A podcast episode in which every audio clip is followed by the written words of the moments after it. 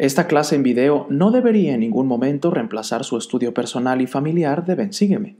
Instamos fervientemente a todos los espectadores a leer el manual de Bensígueme y escudriñar las escrituras.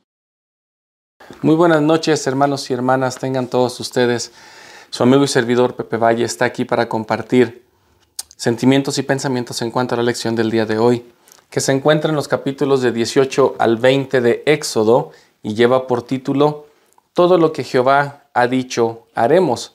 El título de la lección se encuentra en el capítulo 19 de Éxodo, versículo 8, y la semana que comprende es del 18 al 24 de abril.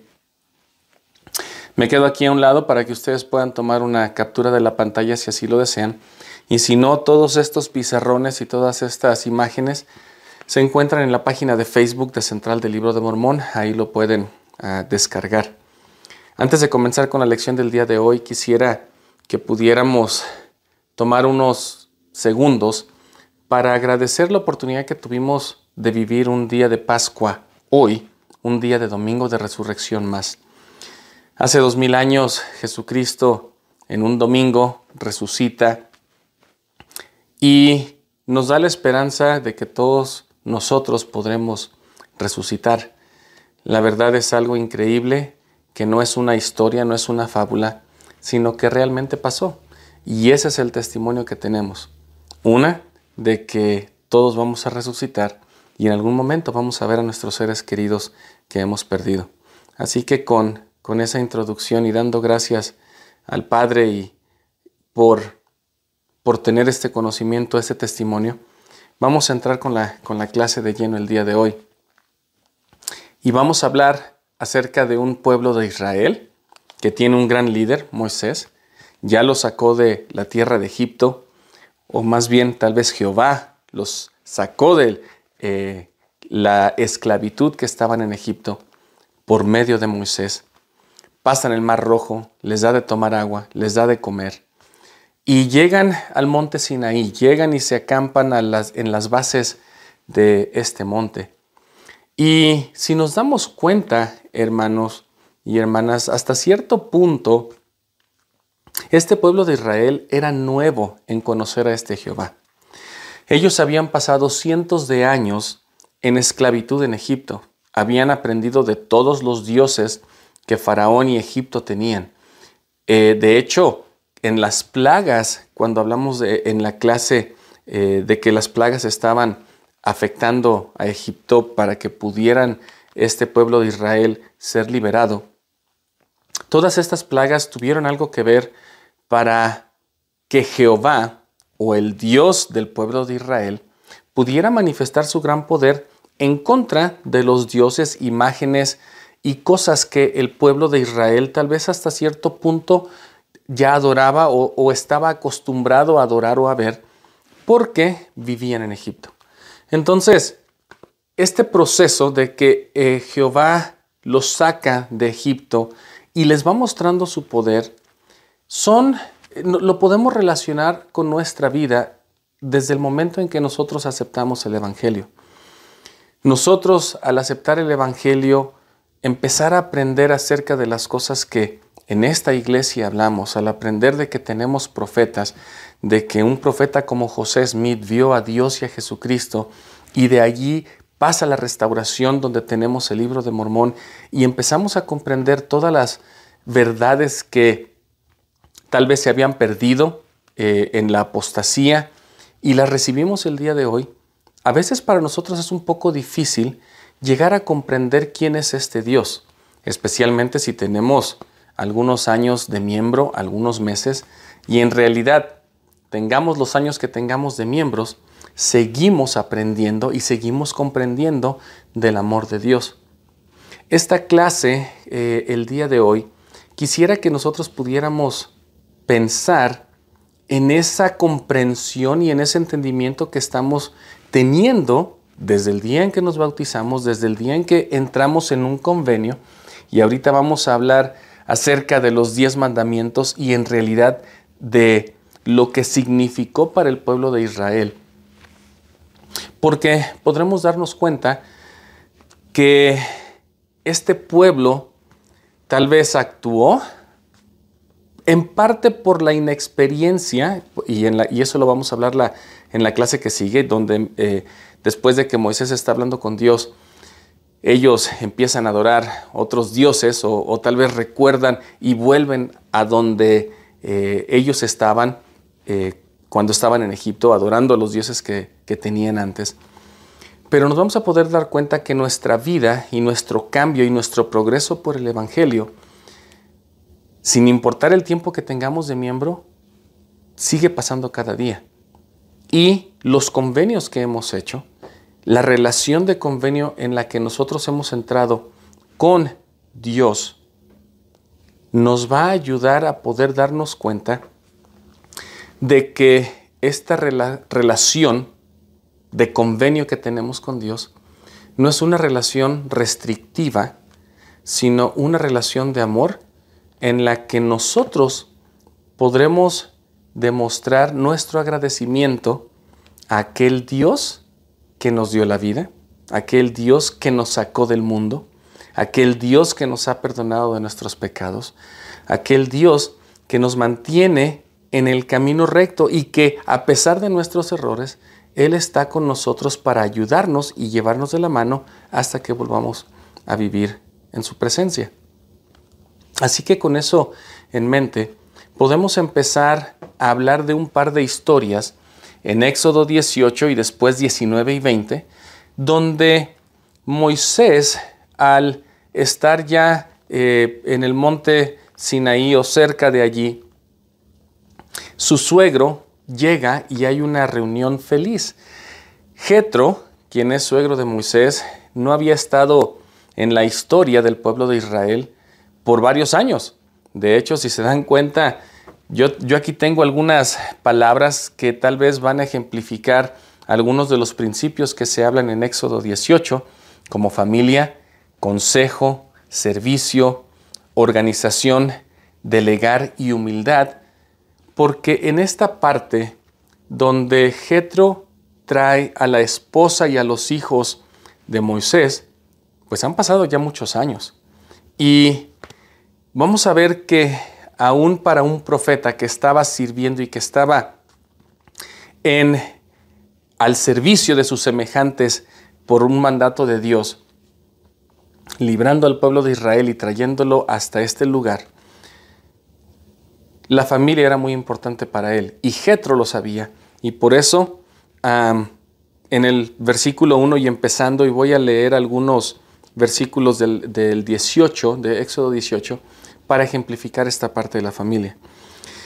Y dice en el versículo 1, y oyó Jetro, sacerdote de Madián, suegro de Moisés, todas las cosas que había hecho, ah, hecho por o Dios por Moisés y por Israel, su pueblo, y cómo Jehová había sacado a Israel de Egipto. Y aquí hay algo bien interesante, porque en la traducción de José Smith, eh, hay un cambio de palabras aquí eh, pequeñas, pero que tal vez nos, nos indican cómo es que Jehová hace cosas con usted y conmigo y con sus profetas.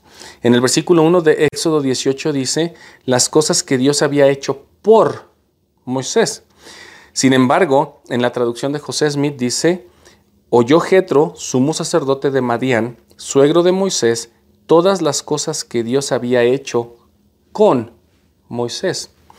En realidad, Dios no había hecho cosas por, por Moisés. No, no, no, no lo había hecho por él, sino que junto con Moisés, Dios había librado al pueblo de Israel. A mí se me hace interesante esta aclaración que encontramos en, la traducción de José Smith, porque entonces a mí me da la confianza de saber que cuando Dios me manda algo y que me pide hacer algo, él no lo va a hacer por mí, sino que Él me va a ayudar a que yo lo pueda lograr porque Él está conmigo. Qué gran enseñanza podemos tener de, este versículo. En el versículo 2 dice, y tomó Jetro, suegro de Moisés, a Séfora, la esposa de Moisés, después de que, esta, que éste la envió, y a sus dos hijos, el uno se llamaba Gersón, y aquí el nombre de Gersón significa peregrino he sido en la tierra, y después también trajo a su hijo Eliezer, que significa el Dios de mi padre me ayudó y me libró de la espada de Faraón. Entonces, cuando ellos se encuentran, cuando esta reunión familiar pasa, en el versículo 7 ah, dice, y Moisés salió a recibir a su suegro y se inclinó y lo besó, y se preguntaron el uno al otro cómo estaban, y entraron en la tienda. Ellos dos, como familia, y tal vez en agradecimiento que Jetro había cuidado de su hija, de su esposa de Moisés, su hija, y de sus nietos, mientras él estaba al servicio de Dios, podemos darnos cuenta de que esta reunión familiar fue grande, fue buena. Y al, como en cada reunión familiar, después de que vemos a alguien eh, después de mucho tiempo, platicamos experiencias y empezamos a hablar un poquito de, lo, de cómo nos ha ido en la vida. En este caso, a Moisés le dice a Jetro todas las cosas que Jehová hizo con Moisés para librar al pueblo de Israel y traerlo hasta este lugar donde están ahora. En el versículo 10 dice, y Jetro dijo, bendito sea Jehová que os libró de manos de los egipcios y de manos de Faraón y que libró al pueblo de la mano de los egipcios.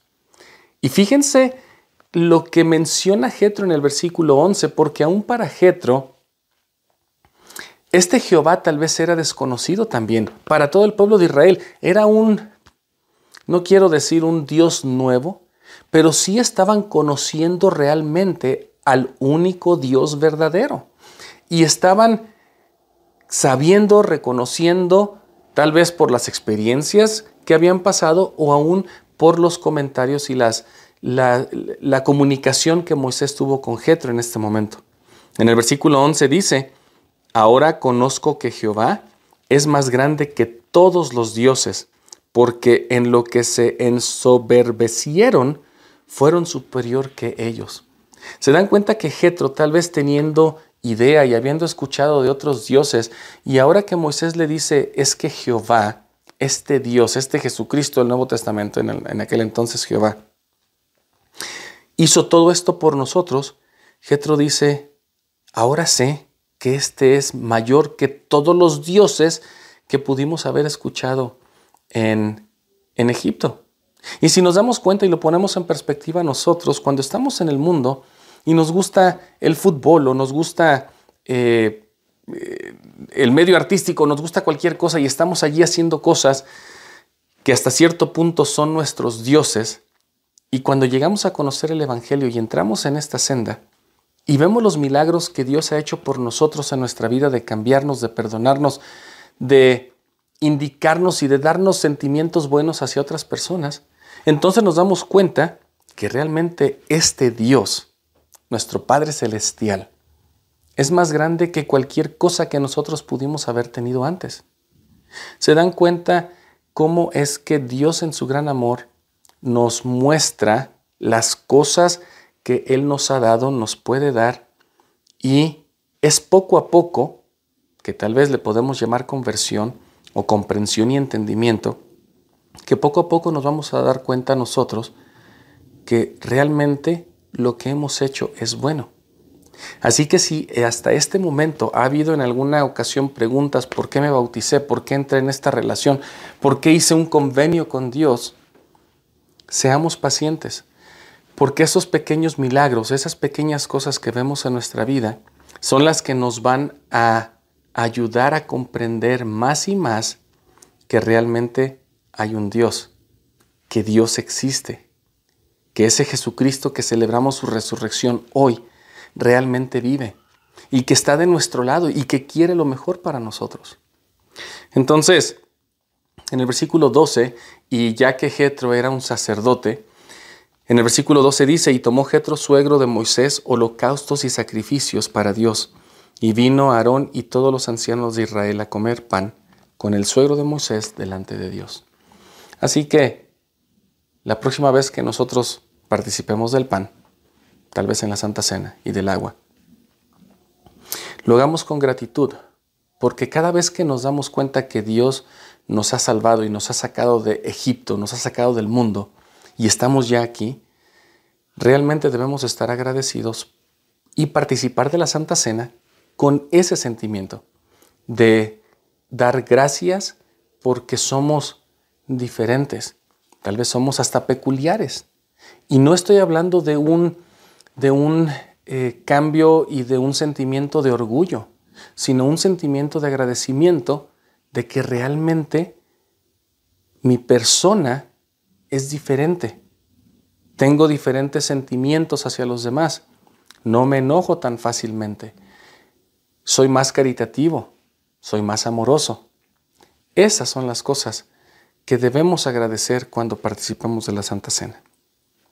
Así que después de que pasa la noche, eh, Moisés duerme y al siguiente día, aquí hay una, hay una eh, historia que me encanta porque muchos de nosotros eh, ya la hemos escuchado en diferentes reuniones y que habla de liderazgo, pero en esta, en esta historia de liderazgo donde Jetro le aconseja a Moisés que haga algo diferente, no solamente es una historia de liderazgo, sino una historia de humildad de parte del profeta de Dios de escuchar lo que su suegro le decía.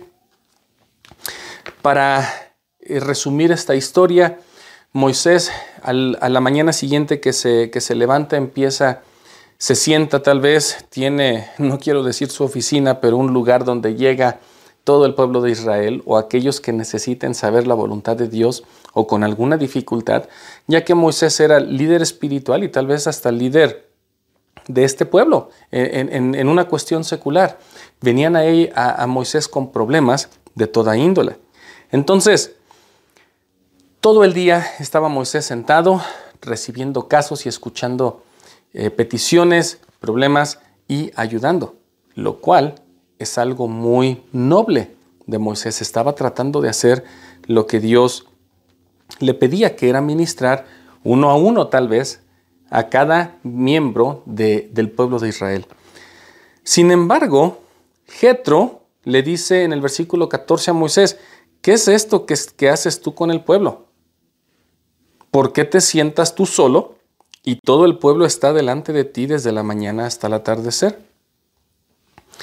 Cuando Moisés le dice, bueno, pues es que estoy tratando de ayudar porque tienen problemas, Jetro en el versículo 17, lo cual se me hace bien interesante, porque aquí es donde viene los principios de consejo de lo que el servicio que estaba haciendo Moisés, la sugerencia de Jetro de delegar, de cómo organizar, pero también la humildad de un profeta de Dios.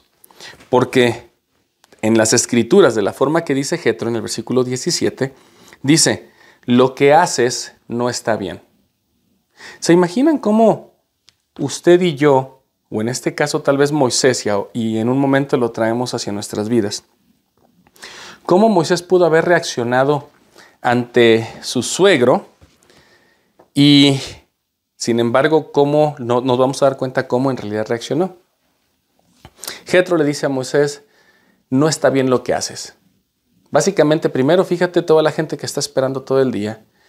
Tal vez la gente necesita hablar contigo y va a esperar todo el tiempo porque realmente quiere hablar contigo, pero al mismo tiempo tú te estás cansando y tal vez cuando llegue la última persona que quiere hablar contigo, a lo mejor ya ni tienes eh, eh, las fuerzas necesarias para atenderlo. Entonces, en este caso, tal vez Moisés pudo haber dicho, Jetro, ¿Te acuerdas que acabamos de, encontrarnos? Apenas tú llegaste ayer o antier. Y pues aquí yo soy el profeta de Dios. Creo que sé lo que estoy haciendo. Y tú vienes y me dices que lo que estoy haciendo no está bien. Getro, muchas gracias por tu sugerencia, pero, pero pues aquí yo soy el profeta. En realidad esa no fue la contestación de Moisés. Y nos podemos dar cuenta que Moisés, al ver la jerarquía familiar tal vez de su suegro, la experiencia de aquel que tenía más años, escucha la, voz de Jetro, escucha que Jetro le dice, tú no puedes hacer esto solo. Ve y busca varones tal vez que tengan las virtudes, como dice en el versículo 21. Además busca tú de entre todo el pueblo hombres de virtud, temerosos de Dios, hombres verídicos que aborrezcan la avaricia, y ponlos sobre el pueblo como jefes de millares, jefes de centenas, jefes de cincuenta y jefes de diez. Tú a ellos los llamas a aquellas personas que, que muestren un deseo de servir y tengan cualidades de amor y de agradecimiento y de servicio a los demás. Y los instruyes, como dice en el 20, en los estatutos, las leyes y cómo es que deben andar para poder hacer lo que tú haces. Si tradujéramos esto o lo trajéramos a nuestra vida el día de hoy, tal vez esos decenas de millares serían un presidente estaca, o tal vez sería el, eh, jefe de, centenas, sería un obispo, y el jefe de 50 y de 10, estamos hablando de un presidente de, eh, el quórum de élderes o presidente de la sociedad Socorro, o de mujeres jóvenes y de hombres jóvenes. Se da cuenta entonces, hermanos, que cómo es que la organización y de la iglesia está basada en cómo servir mejor a aquellos que están dentro de nuestra organización. Cómo es que el Señor, cuando le invita a usted a servir, es que ha visto que tiene virtudes, que tiene deseos de, de, ayudar a las demás personas. Ahora, si hay alguien de usted o de aquí que estamos viendo y estamos escuchando este, este video y tal vez podría decir es que yo nunca he tenido un llamamiento, a mí nunca me han llamado. Dios tiene algo preparado para usted y para mí. A veces no tienen que tener llamamiento para poder bendecir la vida de otros. Entonces, solamente sepamos que mientras el deseo de nuestro corazón es ayudar y bendecir la vida de otros, Dios nos utilizará como instrumentos. Ser obispo, ser presidente de estaca, ser presidente de la, o presidenta de las mujeres jóvenes o de los de socorro de Quórum Deldres, no nos hace más ni menos que otros, sino que nos da una oportunidad de servir en este tiempo y en algún momento esa oportunidad va a terminar cuando nos llegue un relevo. Pero al mismo tiempo, cuando se nos llame a servir en estas, eh, en cualquier llamamiento, oigamos los consejos de aquellos que son nuestros consejeros o aún eh, nuestros amigos directos en esa organización.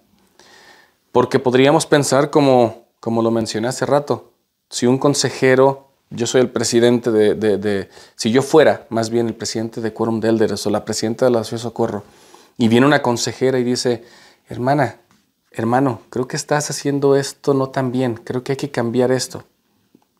Hay dos formas de reaccionar. Una diciendo, yo soy el presidente, yo soy el líder. O otra, reaccionar como lo hizo Moisés. Ya que a un Jetro, después de haber dado esta sugerencia, fíjese que Jetro, aquella, y para aquellos que dan sugerencias a sus líderes, también tenemos que ser humildes porque hasta cierto punto, cuando alguien tiene el manto, pues ellos van a, a recibir las bendiciones o también pagar por lo que hagan. Pero Jetro también, en una forma humilde, le dice en el versículo 23 a Moisés, si esto hicieres, o sea, de que escucharas mi voz, yo ya te di mi sugerencia, ya te indiqué cómo no cansarte y además también cómo darle oportunidad a otros que sirvan y reciban las bendiciones que tú recibes, Moisés. Y Dios te lo mandare. ¿Se dan cuenta aquí que Jetro dice, yo te lo dije, yo lo sugiero? Pero ve y pregunta a Dios, no me creas a mí. Yo soy tu consejero, yo soy tu amigo. Pregúntale a Dios si lo que, lo que yo te he sugerido es bueno. Entonces, si haces esto, tú podrás aguantar y todo este pueblo se irá también en paz a su lugar. Y entonces, ya Moisés en el versículo 25 eh, dice, y escogió Moisés hombres de virtud de todo Israel y lo hizo como, como Jetro su suegro le sugirió y después se, se despidieron. Pero si nos damos cuenta en esta primera parte de estos tres capítulos, del 18 al 20, en este capítulo 18, hay muchas enseñanzas que nos indican que la familia es importante, que siempre recibir consejo o dar consejo cuando el Espíritu lo indica, siempre va a llevar a cosas buenas. En esta iglesia, nuestros líderes, la primera presidencia, el consejo del de de los doce apóstoles, Siempre habla que tenemos que tener consejos familiares en la iglesia y en todos lados, porque siempre que recibimos y damos consejo con el Espíritu, siempre nos llevará a, una, a un buen resultado. el servicio que Moisés daba y aún aquellos todos hermanos y hermanas como Moisés que servimos en este tiempo, es bonito poder bendecir la vida de otros. Organización, siempre que nosotros podamos organizar nuestro grupo, nuestro llamamiento, nuestra organización, habrá buenos resultados. La delegación es importante, pero más importante que todo esto, que ser líder, que dar consejo, que recibir consejo, es que podamos ser humildes para saber que nada de lo que hacemos es por nosotros, sino por todas aquellas personas que están a nuestro alrededor y principalmente con la ayuda de Dios.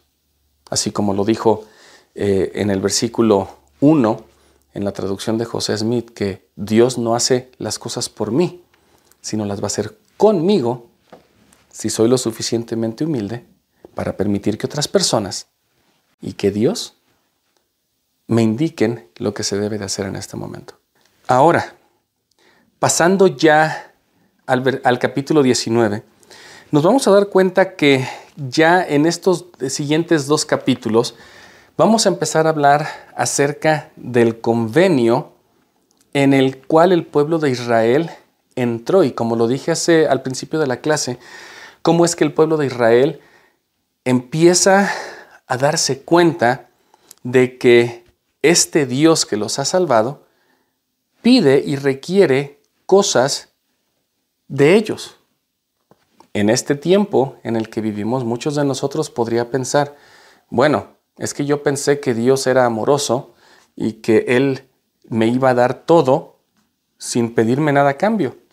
Bueno, en un momento vamos a ver qué es lo que Dios le pidió primeramente al pueblo de Israel al darle los diez mandamientos, pero en realidad, si son restricciones, o estoy haciendo una pregunta, en realidad nos vamos a dar cuenta si son restricciones o es una forma de que nosotros nos podamos refinar y mostrar nuestro agradecimiento al Dios que nos ha librado del mundo. Así que ya en el capítulo 19, Moisés en el versículo 3 sube a hablar con Dios, Jehová lo llama al monte y le dice, tú tienes que hablar con el pueblo de Israel. Pero antes de que hables con el pueblo de Israel y antes de que yo les presente mi convenio, básicamente Jehová está hablando con Moisés, dice, les tienes que decir algo. Y en este momento espero que lo recordemos o que lo escuchemos usted y yo, porque tal vez muchos de nosotros hemos entrado en este convenio al bautizarnos y tal vez de niños, tal vez más grandes, hace tres meses o hace 50 años. Pero antes de que Dios le presentara el convenio en el que iba a entrar el pueblo de Israel, le dice a Moisés, diles, y voy a leer el versículo 4, vosotros visteis lo que hice a los egipcios y cómo os llevé sobre alas de águila y os he traído a mí. En este, en este pequeño versículo donde Dios le dice a Moisés, te voy a dar mi ley para que se la presentes al pueblo de Israel, para que entren en un convenio, para que entren en una relación conmigo de convenio. Pero antes de que les presentes la ley, recuérdales todo lo que yo he hecho por ellos. Que yo los llevé bajo mis alas como un águila a sus polluelos que yo los saqué de Egipto, que yo los saqué de la adicción donde estaban, de la esclavitud del pecado, que yo los saqué de la depresión y de todas las cosas que estaban sufriendo antes de unirse a la iglesia. Cuando les recuerdes esto, entonces podemos darle la ley. En el versículo 5 dice, ahora pues, si das oído a mi voz y guardáis mi convenio, que todavía en este momento no sabían cuál era el convenio, y guardáis mi convenio, vosotros seréis mi especial tesoro sobre todos los pueblos, porque mía es toda la tierra. Y en el versículo 6, y vosotros me seréis un reino de sacerdotes y un pueblo santo. Se dan cuenta, hermanos y hermanas, que en muchas ocasiones cuando nosotros nos estamos preguntando por qué me bauticé, por qué estoy aquí, por qué hice un convenio con Dios cuando en realidad tienen puras restricciones, empezando por los diez mandamientos. ¿Por qué lo hice? Se dan cuenta que nuestros líderes siempre nos recuerdan o nos piden, si hay duda, si hay pregunta, recuerden el día de su bautismo, recuerden el día en que ustedes decidieron hacer un convenio. Nadie nos obligó a bautizarnos, nadie nos lavó el cerebro, pero tal vez sentimos algo que nos hizo dar el primer paso y ahora después de muchos años, así como el pueblo de Israel los sacaron y ahora que están en el monte Sinaí han pasado y que los hemos escuchado murmurar, tal vez nosotros se nos empieza a olvidar el sentimiento que tuvimos cuando nos bautizamos, cuando hicimos un convenio. Entonces Él dice, si ustedes recuerdan esto, si guardan el convenio, si recuerdan las cosas que hicieron cuando se bautizaron, ese sentimiento bonito que dijeron, wow, realmente mis pecados fueron perdonados, realmente hay un Dios. Si ustedes hacen eso, dice Jehová, seréis un reino de sacerdotes y un pueblo santo. Cuando nosotros nos bautizamos y tal vez eh, tuvimos ese deseo de cambiar. Tal vez dijimos en ese momento, como dijo el pueblo de Israel en el versículo 8, todo lo que Jehová ha dicho, haremos. Tenemos, tenemos el deseo, hoy, hoy, hoy voy a cambiar, ya cambié, Dios me limpió, recibí el Espíritu Santo, soy un hombre nuevo, de aquí no voy a caer. Y si vamos a la siguiente clase de la siguiente semana, y lo vamos a ver la siguiente semana, Pasan unos meses, pasan unos años, alguna dificultad, el profeta se va a hablar con Dios un rato, no escuchamos los mensajes de la conferencia general, dejamos de estudiar nuestras escrituras y empezamos a adorar las cosas que adorábamos antes. Empezamos a olvidarnos del convenio. Y bueno, eso, esta, esta lección es, una buen, es un buen recordatorio para que recordemos cómo estábamos antes ¿Qué es lo que sentimos cuando entramos en el convenio y tal vez ni siquiera conocíamos el convenio? Eso es a lo que quiero llegar, de que este pueblo tal vez ni siquiera sabía cuáles, cuáles iban a ser las leyes. Él dijo, diles primero que yo ya los amé. Jehová diciendo al pueblo de Israel le dice, le dice a Moisés, diles que yo ya los amé, diles que recuérdales que yo ya los saqué de donde estaban. Ahora les voy a decir que se tienen que preparar para recibir mi convenio. Así que en el versículo 9 él dice que Jehová vendrá en una nube, hablará con ellos, habrá muchos truenos, etc. Y dice que por dos días se iban a santificar, pero en el versículo 10 dice, y Jehová dijo a Moisés, ve al pueblo y santifícalos hoy y mañana, y laven sus vestidos. Y estén preparados para el, día tercero, porque el tercer día Jehová descenderá a la vista de todo el pueblo sobre el monte Sinaí. Así que nos bautizamos, tal vez no sabemos exactamente todo lo, eh, todo lo que dijimos, a, lo que dijimos que sí, firmamos el contrato, este convenio con Jehová, esta relación, entramos en esta relación y todavía no sabemos qué vamos a hacer. Sin embargo, es bien interesante que de la forma que Moisés le dice al pueblo, porque Jehová se lo mandó, es, ve, ve y santifícate primero. Tú no vas a poder recibir ningún convenio ni, ninguna ley a menos que puedas limpiar tus vestidos, a menos que realmente puedas tomar la expiación de mi Hijo Jesucristo, no vas a poder comprender todo lo que te voy a pedir, porque si no has limpiado tus vestidos, si no has comprendido esto, toda esta ley será una restricción. Entonces, es bien interesante que nosotros, estando aquí como miembros de la iglesia, seguimos aprendiendo y seguimos recordando que las cosas que hemos hecho, aunque no las hemos comprendido, es porque nosotros debemos de prepararnos para recibir una ley mayor. Y al irnos santificando, al ir limpiando nuestros vestidos, nuestra mente, nuestro corazón, nuestro espíritu se está preparando para recibir las cosas, las leyes, los convenios que Dios tiene para nosotros. En el versículo 12, y señalarás límites al pueblo alrededor diciendo, guardaos, no subáis al monte, ni toquéis sus límites. Cualquiera que tocar el monte de seguro morirá. Y aquí Dios Jehová le empieza a decir a Moisés, tienes que empezar a darles esta ley. Y, yo lo llamo esto como, como que nos convertimos en una, en una gente peculiar, diferente, porque los límites que nosotros tenemos tal vez suenan como, no tomarás de esto, no tomarás de lo otro, no harás estas cosas en domingo o en el día de reposo, o tal vez harás las cosas que sean eh, santas en este día. No hablarás de una forma tal o no te referirás a las personas como tal.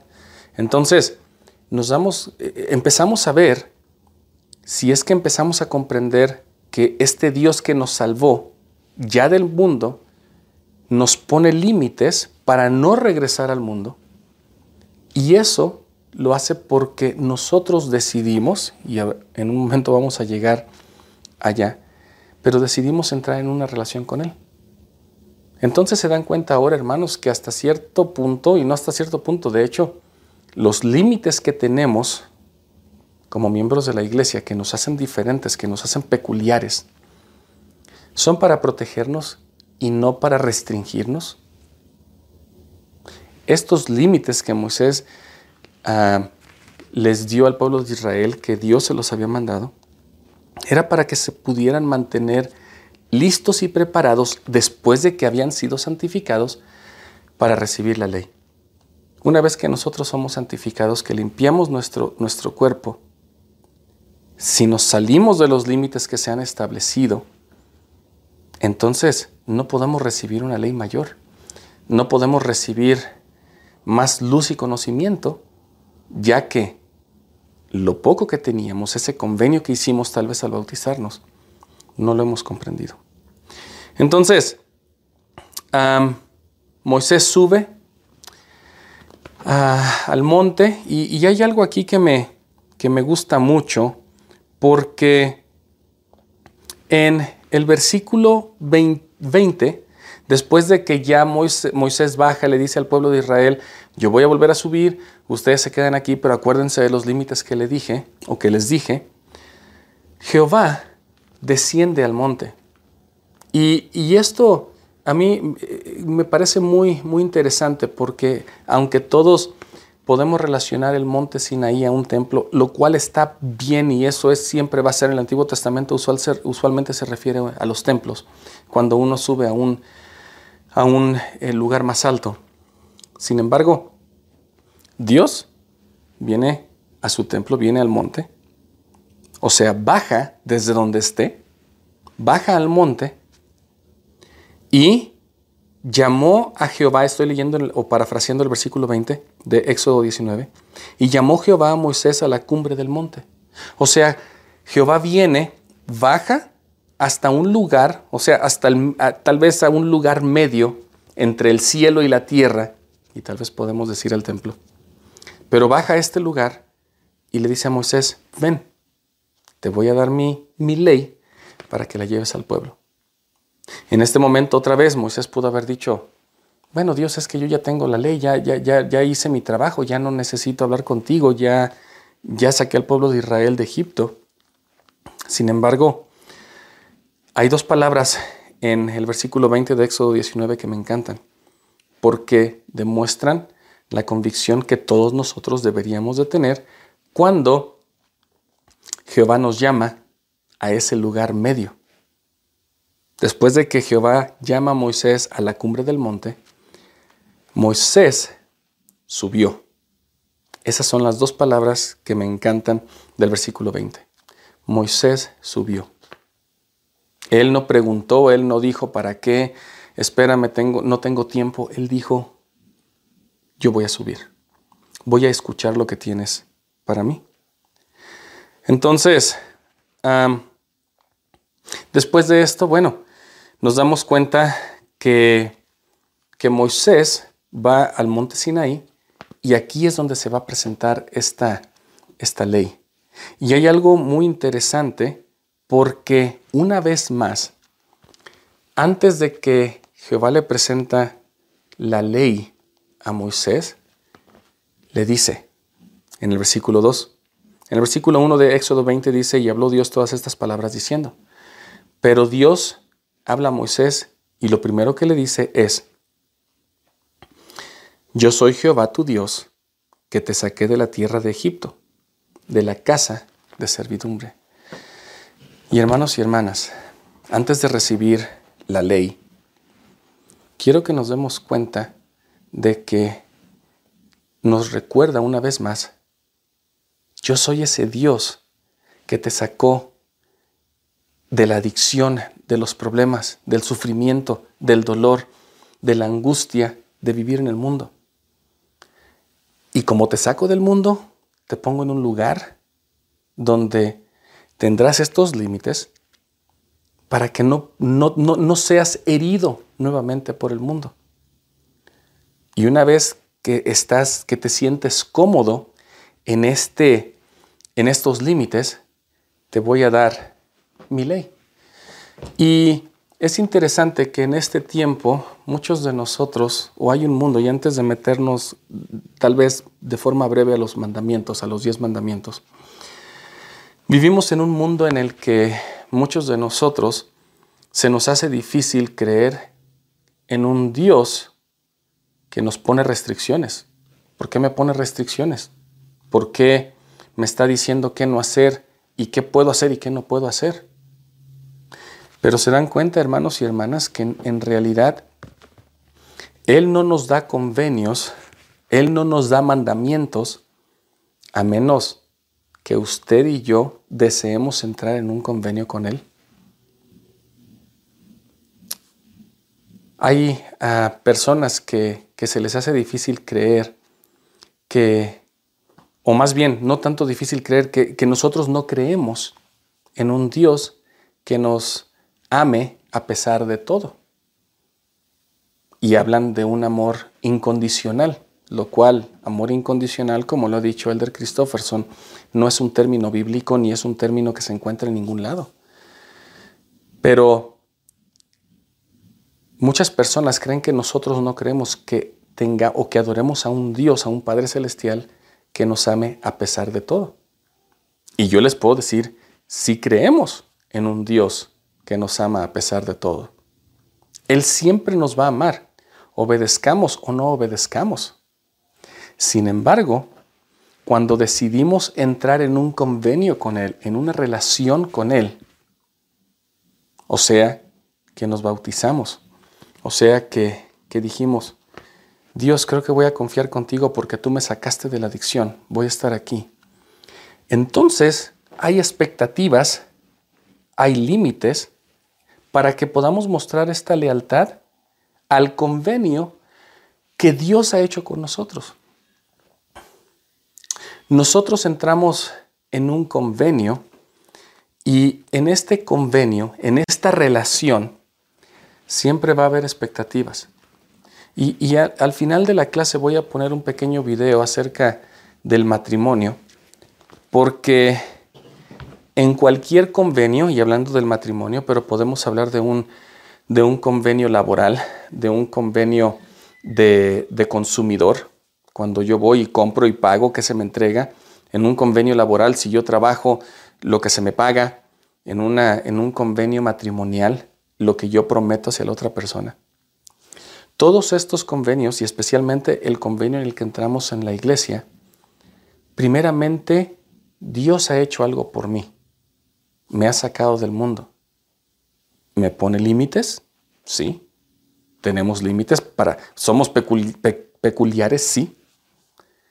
Pero esos límites son para protegernos y para purificarnos y entonces darnos la ley. Es difícil creer en un Dios que no tenga expectativas de mí.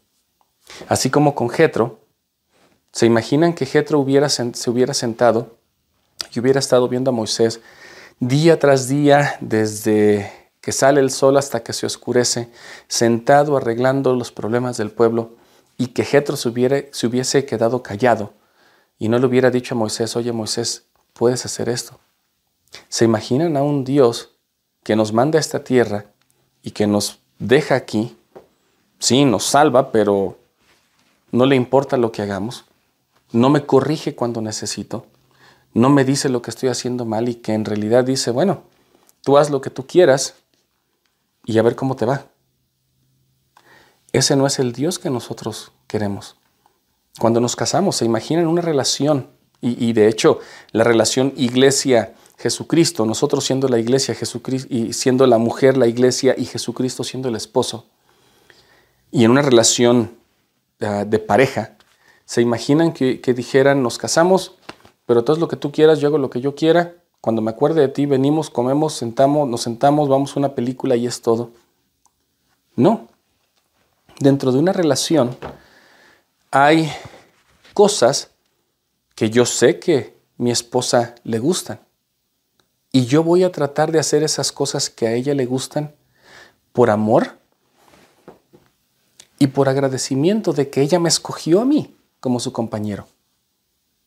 Se dan cuenta que entonces cuando nosotros recibimos la ley y los mandamientos, empezamos a guardarlos porque amamos a Dios y no porque sea algo que, tengo, que tenga que hacer por miedo a que me vaya al infierno, sino por amor y agradecimiento a aquel que me dio la vida, aquel que me sacó de Egipto, aquel que me sacó del mundo.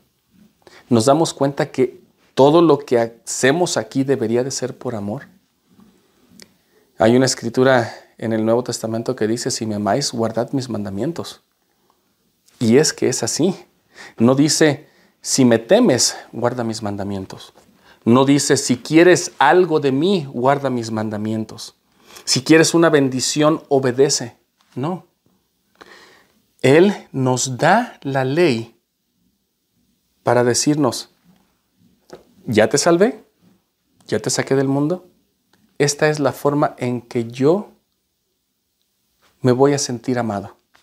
Así como nuestra esposa o nuestro esposo nos van a decir, o, nos, dijimos cuando nos casamos, Pepe, tal vez diciéndome mi esposa, esta es la forma en que me voy a sentir amada. Y al yo amarla a ella, me esforzaré por hacer las cosas que le traen felicidad. Así como usted y yo nos deberíamos de esforzar por guardar los mandamientos. Y eh, al nosotros ser agradecidos por la bendición de tener estos, estas bendiciones, estos beneficios, estos privilegios, después de que hay expectativas dentro de este evangelio, podremos dar, podemos ser más agradecidos. Cuando estamos agradecidos por nuestro trabajo, obedecemos y estamos puntuales, llegamos a tiempo, hacemos el trabajo que, se, nos, que se nos ha pedido. Cuando, cuando vamos a comprar algo, nosotros estamos contentos de pagar cuando el servicio se nos ha dado. Se dan cuenta, hermanos y hermanas, que los mandamientos de Dios no son una restricción, sino son una bendición y la forma en que el Padre nos dice, así me voy a sentir amado. Nosotros no creemos en un Dios que no le importe lo que yo haga. De hecho, quiero saber que le importa. Y si dentro de todo eso voy a ser corregido, lo tomaré como una bendición de saber que alguien me ha dado la ley para que me purifique y para que se me exalte. De hecho, si se dan cuenta, en estos versículos, en el primero, cuando él dice, en el versículo 2 que leí, cuando les dice, yo soy Dios quien te sacó realmente de, de Egipto, realmente nos está hablando de esa gracia, que por medio de, de Jesucristo ya todos somos perdonados del pecado o, o nos da la expiación y que podemos ser perdonados. Cuando se nos da la ley, es una parte más de la expiación que nos ayuda a exaltarnos, que nos ayuda a, refinarnos, porque este tipo de gracia que Dios nos da viene por medio de las leyes.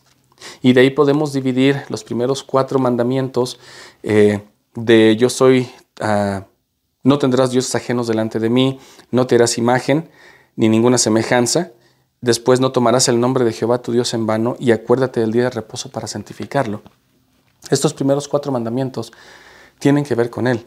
Y algo muy importante, y solamente voy a hacer una pequeña mención, del de, versículo del número 3, no tomarás el nombre de Jehová tu Dios en vano. Recordemos, hermanos, que cuando hablamos de este, de este eh, mandamiento, no es que nos centremos solamente en no decir chistes o usar el nombre de Dios en nuestra vida diaria, sino llevarlo un paso más allá. Cuando participamos de la Santa Cena, cuando hacemos convenios en el templo, cuando tomamos sobre sí su nombre, ¿lo estamos tomando en vano? Cuando participamos de la Santa Cena, cada domingo, estamos solamente haciéndolo porque es algo que repetimos cada domingo. Y entonces podríamos pensar en este mandamiento. ¿Realmente estoy tomando el nombre de Cristo como se debe o lo estoy tomando en vano? Es una pregunta de reflexión, hermanos, y con esto no quiero decir que no participemos de la Santa Cena, porque el obispo es el único que nos puede decir si no debemos participar de la Santa Cena, pero sí estoy invitándonos a todos nosotros a que podamos tener un sentimiento mejor de recordarnos cuando estemos participando de la Santa Cena, de que aunque sea en un mínimo grado, esta semana voy a ser mejor. Y de allí los demás, eh, los otros seis mandamientos tienen que ver con la comunidad, porque como parte de estas de estos límites, de estas expectativas que nuestra relación con Jehová tiene, pues también tenemos que honrar a nuestro padre y nuestra madre, tenemos que ser buenos con ellos. Y yo agradezco mucho a los dos, a mis, a mis padres por todo lo que me enseñaron. También no vamos a matar, no vamos a, quitar la vida a nadie, no cometerás adulterio, no hurtarás, no dirás contra tu prójimo falso testimonio y no codiciarás. Entonces, todo esto, todos estos mandamientos tienen que ver con Dios y con nuestra comunidad. Estas son las expectativas que Dios dice, si me amáis, guardad mis mandamientos. Si hacéis esto, me mostrará a mí que realmente me amas que realmente estás agradecido por lo que haces. Y en el versículo 20 dice, de Éxodo 20 dice, y Moisés respondió al pueblo, no temáis, porque para probaros vino Dios, y para que su temor esté delante de vosotros, para que no pequéis. Se dan cuenta que en realidad Dios nos ha dado estos mandamientos después de que nos sacó del mundo. Primero él nos amó. Primero nos dio todo lo que tenía y después nos da, nos saca, nos trae a un lugar de protección, nos purifica y nos da su ley. En este momento ah, quisiera que viéramos un pequeño video que habla de una, son palabras de inspiración, de una relación de matrimonio. Sin embargo, cuando ustedes estén escuchando este video y escuchen la palabra boda o matrimonio, lo cambien por bautismo o convenio. Y entonces este video tomará un significado muy diferente, ya que nosotros hemos entrado en una relación de convenio con Dios. Veamos este video y yo regreso para terminar con la clase y compartir mi testimonio. ¿Por qué es que tantas personas lloran en las bodas, aunque no conozcan muy bien a la feliz pareja? Muy pocos sucesos evocan tan tiernos sentimientos como la unión de dos personas que prometen vivir sus vidas al unísono. Este nuevo comienzo tan singular nos invita a pensar un poco más profundamente en la vida y sus propósitos. Nos recuerda que estar unidos en amor y lealtad y comprometerse a velar por el bienestar mutuo puede dar significado a la vida. No solo la pareja, sino todos quienes se unen a la celebración se regocijan en el milagro del matrimonio. Hay quienes dicen que una boda es una formalidad innecesaria, pero esta honrada tradición de una pareja que hace votos solemnes ante seres queridos ejemplifica la sinceridad de su compromiso e invita a todos a mostrar interés en su éxito, pues su promesa no solo une a la pareja entre sí, sino que la une a sus familias, a sus amigos y aún a Dios. Una boda no es apenas una celebración de un día, sino que es el comienzo de un vínculo sagrado que acompaña a la pareja durante toda una vida de pruebas. En esa ocasión, ellos plantan las semillas de fortaleza y esperanza, y a medida que su relación crece, las promesas y los recuerdos del día de su boda los ayudan a pasar por las tempestades de la vida. Muchas parejas celebran aniversarios para recordar y renovar sus compromisos y su amor. Pero una celebración anual no es suficiente para mantener viva la llama del amor, así como regar una planta una vez al año no alcanza para nutrirla. Se requieren continuos recordatorios y buenos hábitos para mantener la relación vigorosa. Ya sea que estemos casados o no, todos anhelamos que la relación de un nuevo matrimonio prospere, ya que estos son la base de toda sociedad saludable. Así que cuando presencie una boda, atrévase a derramar alguna que otra lágrima de dicha. Únase a su felicidad y celebre la promesa de un nuevo comienzo, la promesa del matrimonio.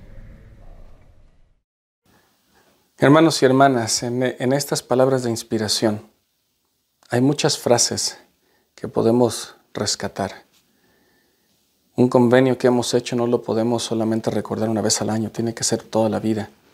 Para algunas personas este convenio que hacemos es innecesario, porque yo puedo ser espiritual en el momento que yo quiera, sin necesidad de hacer un convenio de bautismo o entrar en un evangelio.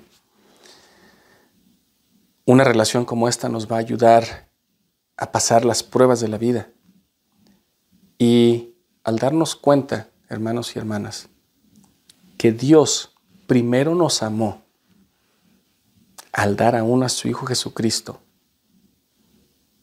para que usted y yo pudiéramos ser salvos, para que pudiéramos ser rescatados del mundo.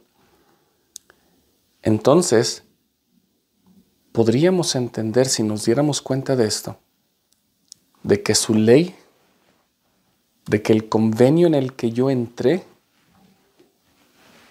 y la razón por la que obedezco es una decisión propia y es una decisión que yo tomo porque estoy agradecido por lo que Dios hizo primero por mí.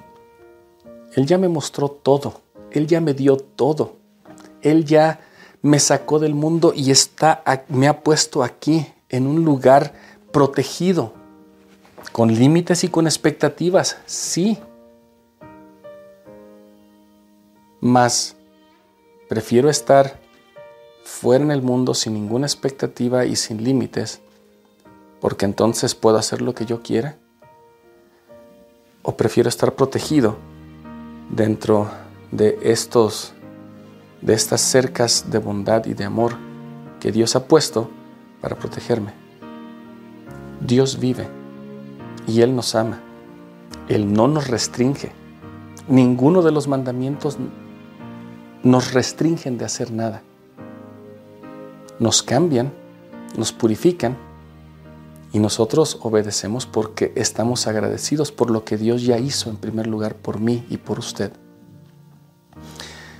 Mi oración el día de hoy es que podamos reconocer que esta relación, mi relación con Jehová, es una relación de amor, de mí hacia Él por todo lo que me ha dado, y el amor lo demuestro al obedecer sus convenios, al mostrarle que yo le amo, al seguir sus estatutos.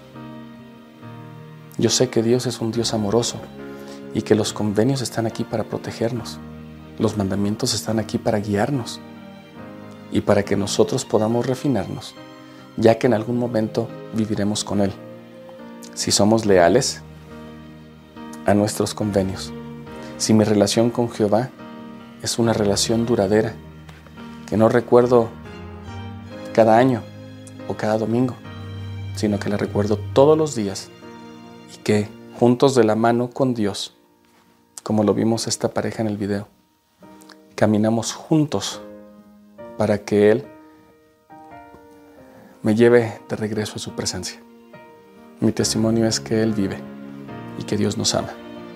Y que al momento de darnos cuenta de su gran amor, entonces será sencillo y de hecho estaremos hasta alegres de poder obedecer sus mandamientos.